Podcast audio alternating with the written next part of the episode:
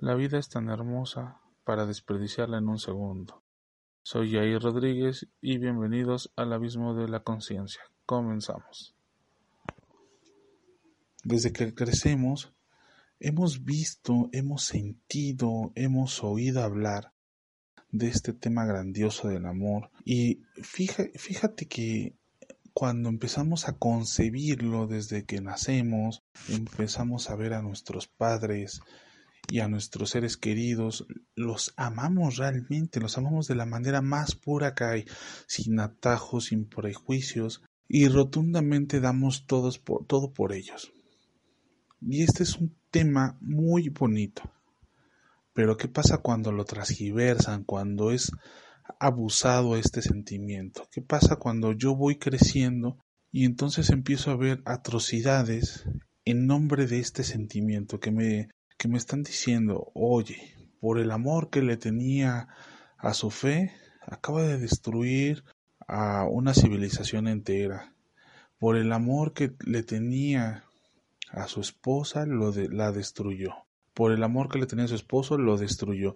¿Qué pasa cuando esto se vuelve destructivo y realmente es transgiversado en el punto de que estamos perdiendo el enfoque real y no sabemos diferenciar entre el amor y otros sentimientos que exageran y de baja frecuencia finalmente, porque los sentimientos de baja, frecuencia crean incompatibilidad, crean inconsciencia, bajan nuestra energía, nuestra psique, nuestra mente se nubla y creemos que finalmente esto es el nombre del amor y finalmente esto no es así.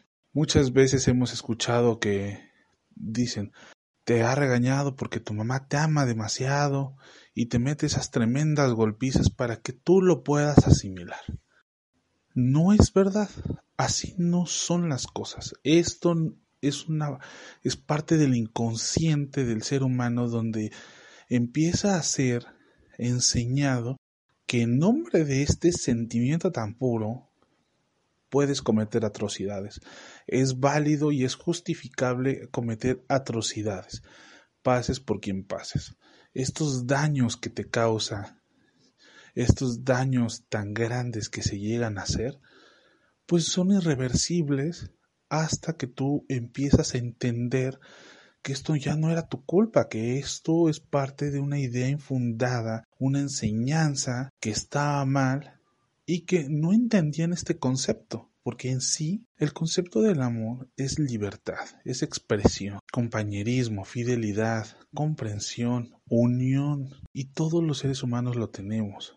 Todos los seres vivos lo compartimos, también lo tienen los otros seres vivos. No soñamos como los demás sueñan. ¿Y esto a qué se refiere? Pues cuando nosotros soñamos lo mismo que el otro sueña, cuando compartimos esos sentimientos, entonces empieza a haber respeto, empieza a haber amor, ya tenemos ese amor porque el amor es comprensión también. Empezamos a entender ese entorno en el que si yo sé lo que él también quiere, yo puedo compartirlo y él también lo compartirá conmigo y entonces nos podemos entender de mejor manera. Ya podemos estar en una frecuencia vibratoria mucho más alta, mucho mejor. Pero ¿qué pasa cuando en nombre de esta palabra, que es el amor, empezamos a hacer atrocidad. Y las atrocidades vienen desde muy pequeño, vienen desde lo más simple que podamos creer. Y dábamos el ejemplo de la señora que le daba una super mega golpiza al niño porque no entendía y ella decía y fundamentaba pues que era en nombre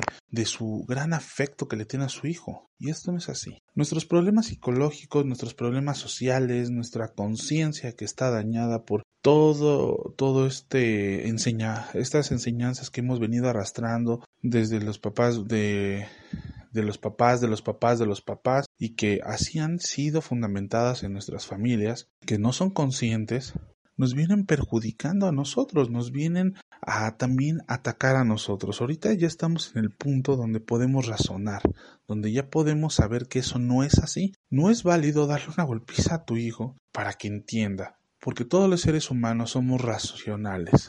Tenemos errores, la regamos siempre y siempre estamos en, un, en una escalada de aprendizaje. No podemos forzar a nadie a querer hacer algo que no quiere hacer. La podemos guiar, la podemos orientar. Y esto va fundamentado con el amor porque precisamente hablábamos que el amor es la comprensión hacia el ser, es la libertad. Entonces, ¿qué pasa? Hay que comprender, hay que enseñar, hay que evaluar, hay que enseñar qué son las mejores decisiones. En cambio, nos gusta ponernos otros papeles, nos gusta someter, nos gusta que la gente vea que yo tengo ese alcance hacia otro y puedo pasar sobre él y no importa lo que pase, yo puedo pasar por él en nombre de esta bandera.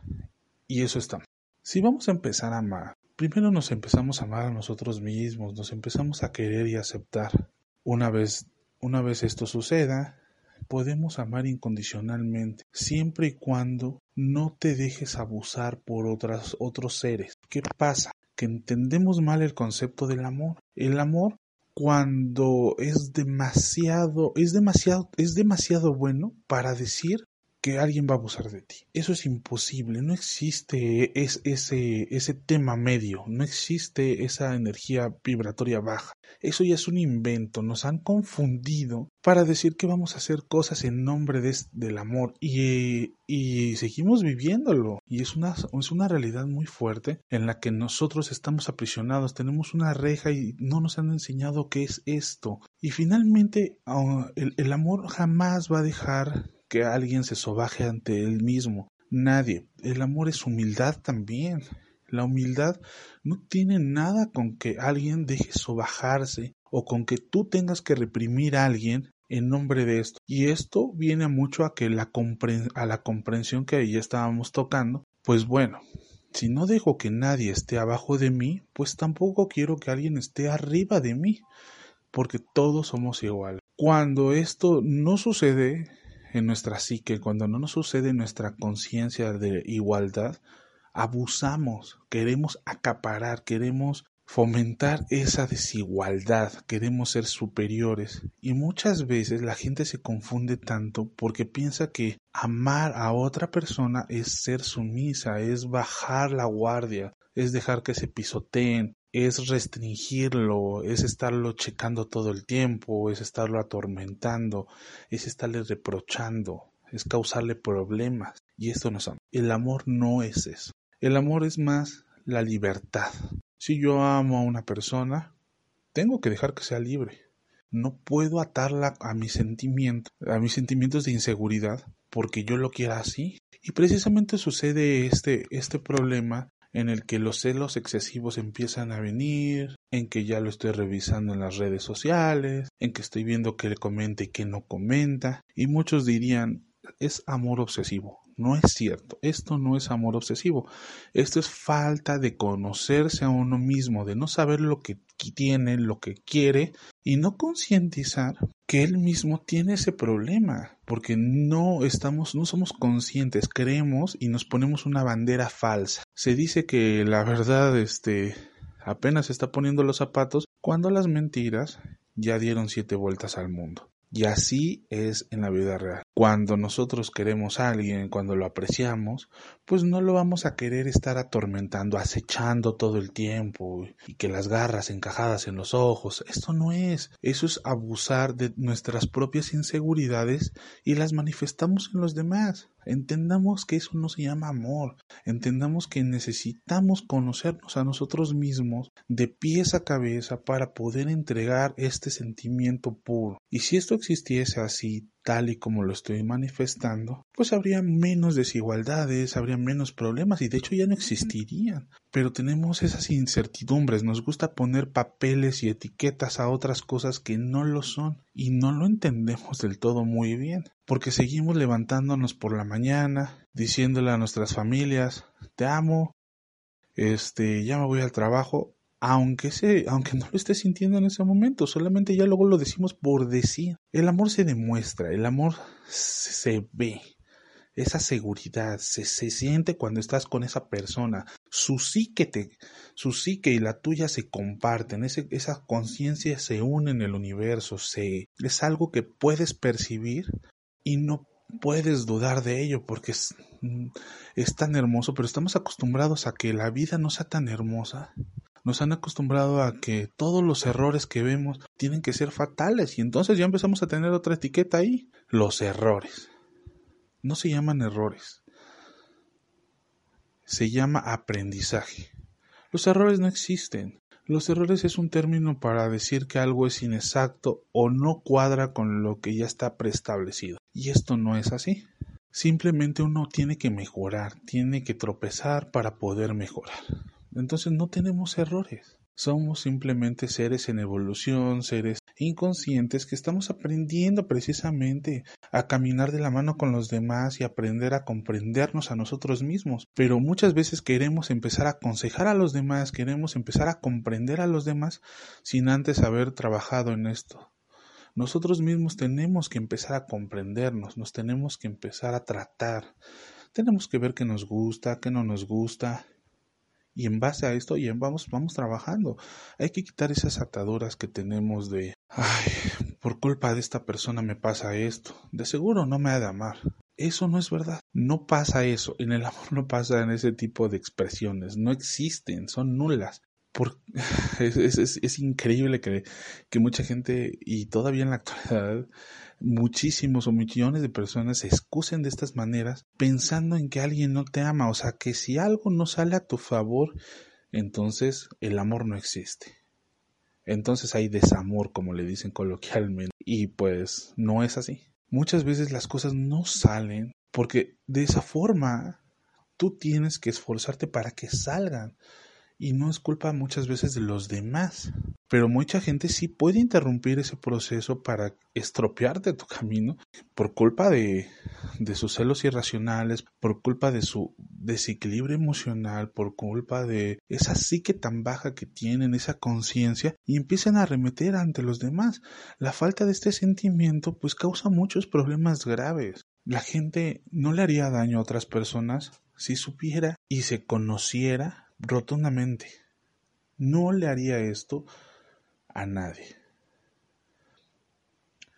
Nosotros no entendemos muchas veces que si no tuviéramos este tipo de, de desafecto hacia los demás, pues entonces ya estamos entrando en otra controversia.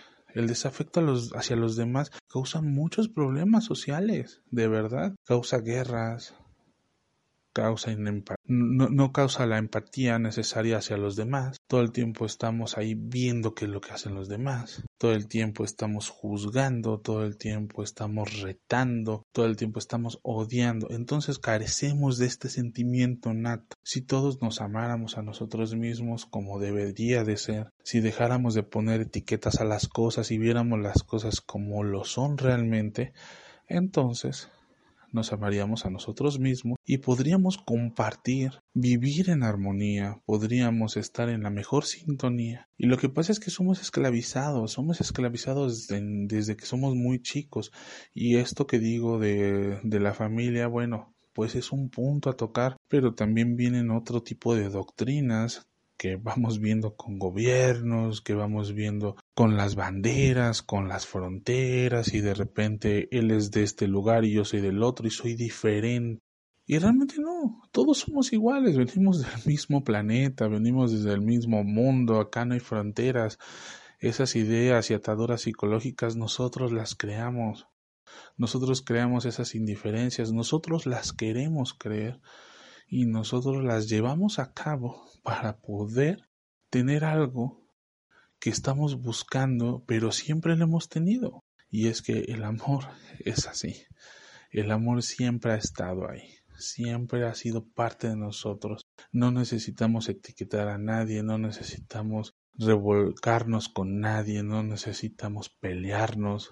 Esto siempre ha estado ahí, siempre va a estar ahí y este sentimiento tan grande siempre, siempre, siempre va a percibir en nuestros corazones y necesitamos interiorizar en nosotros mismos y redescubrirnos y quitarnos todos esos lazos que tenemos, esas cadenas y de empezar a concientizar que realmente amar es no perjudicar a los demás y es entender.